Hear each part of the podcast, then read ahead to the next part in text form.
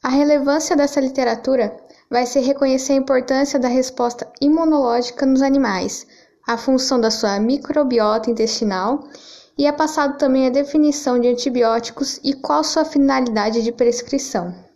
É passada a importância da microbiota em todo o corpo do animal, juntamente com a resposta imune e o uso de antibióticos, já que é a microbiota que mantém a integridade da mucosa e controla a proliferação de bactérias patogênicas. Além disso, ela faz a manutenção da saúde e o organismo de cada sistema.